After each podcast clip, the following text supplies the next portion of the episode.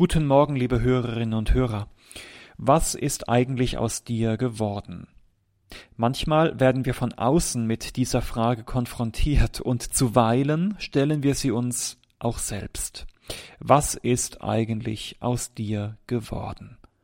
Manche Menschen macht diese Frage sehr nachdenklich.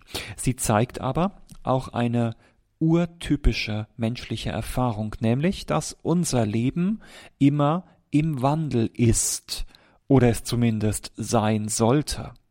In Märchen werden Menschen manchmal in Stein verwandelt, sie erstarren geradezu. Das ist die Erfahrung nicht weniger Menschen, dass sie den Eindruck haben, ihr Leben ist gerade nicht mehr im Wandel, im Fluss, sondern wie Stein erstarrt.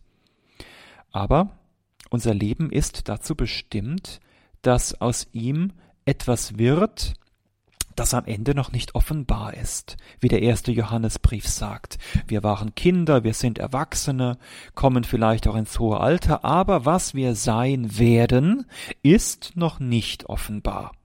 Da ist nicht die Rede von Erstarrung, sondern von Wandlung, von Entwicklung in einem Leben.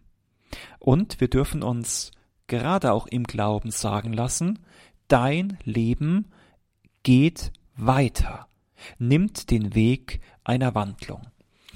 An keiner anderen Stelle unserer Liturgie wird das für mich so deutlich wie in der Eucharistiefeier und dort bei den Einsetzungsworten, wo wir ja mit unserem ganzen Leben hineingenommen werden in diese große Verwandlung unseres Herrn Jesus Christus vom Tod hinein in das österliche Leben, vom Dunkel hinein ins Licht. Und wir, die wir dabei sind, sind ja gerade keine Zaungäste, sondern in uns soll sich dieses österliche Leben seinen Weg bahnen. In uns dürfen und sollen wir diese Wandlung erfahren.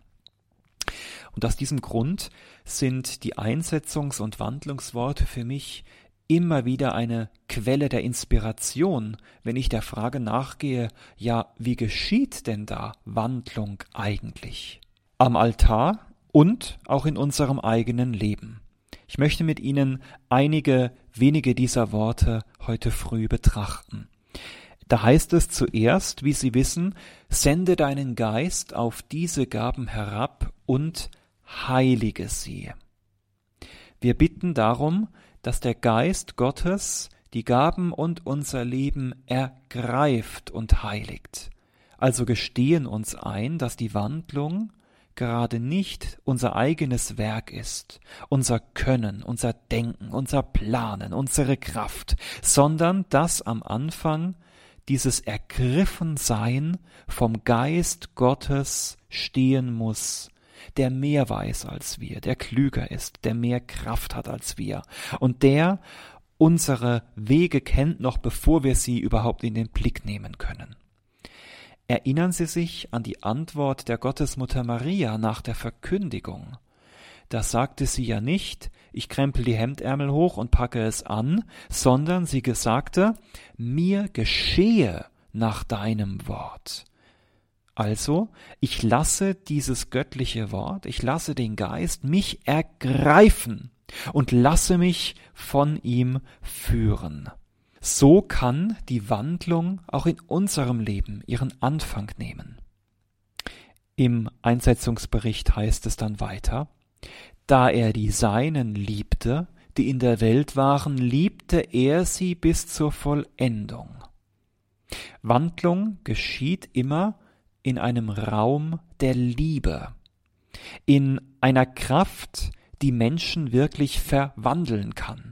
Denken Sie daran, wie zwei Menschen sich begegnen, die ineinander verliebt sind, die sehen sich mit anderen Augen, die haben auf einmal Pläne und Visionen, auf die sie vorher nie gekommen wären. Das bewirkt die Liebe. Sie lässt uns aufbrechen im wahrsten Sinne und lässt uns in dieser Liebe wandeln. Gott liebt, so glauben wir in Jesus Christus ja alle Menschen bis zur Vollendung, bis zu ihrer Vollendung, bis zu meiner Vollendung.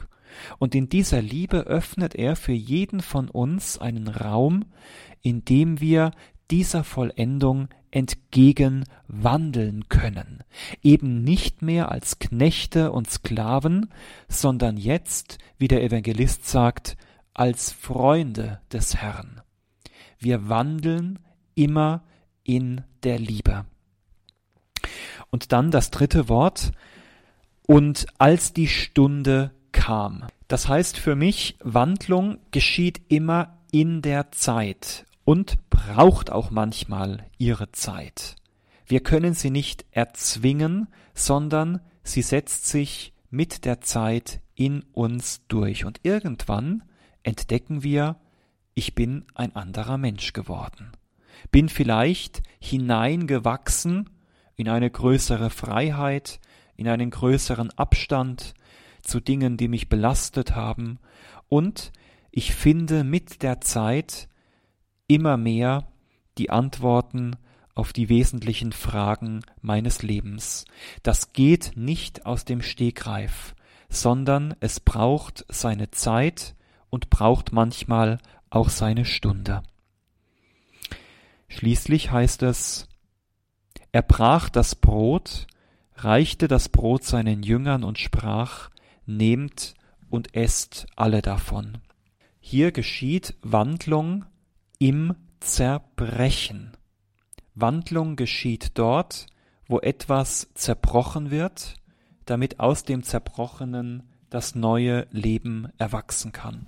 Und diese Wandlung führt mich hinein in eine Gemeinschaft mit Menschen, mit denen ich das Leben teilen und mich selbst mitteilen kann, indem ich etwa Schuld ausspreche, der Psalmist weiß ja bereits, solange ich es verschwieg, waren meine Glieder matt. Die Wandlung führt uns in die Gemeinschaft mit Menschen, von denen wir uns anrühren lassen, mit denen wir Freude und Schmerz teilen. Vielleicht kann Wandlung ja dann auch meinen, ich lasse wieder jemanden an mich heran. Liebe Hörerinnen und Hörer, soweit einige wenige Gedanken zu diesen Einsetzungsworten, die wir ja tagtäglich in der Liturgie hören. Wenn Sie sich das nächste Mal die Frage stellen, was ist nur aus mir geworden, dann drehen Sie sie doch einfach einmal um und fragen, was könnte aus mir werden? Durch den Geist, der in mir wirkt, durch die Liebe, die mich führt, durch eine Wandlung, die mich durch das Zerbrochene hineinführt in die große Gemeinschaft mit diesem Gott und mit Schwestern und Brüdern auf meinem Weg. Ich wünsche Ihnen, dass Sie diese Erfahrung der Wandlung auch heute machen dürfen, wenn Sie sich danach sehnen, und segne Sie auf Ihrem Weg im Namen des Dreieinen Gottes, des Vaters und des Sohnes und des Heiligen Geistes. Amen.